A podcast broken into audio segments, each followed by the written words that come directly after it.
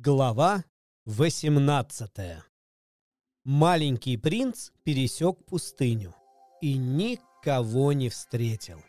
За все время ему попался только один цветок, крохотный, невзрачный цветок о трех лепестках, Здравствуй.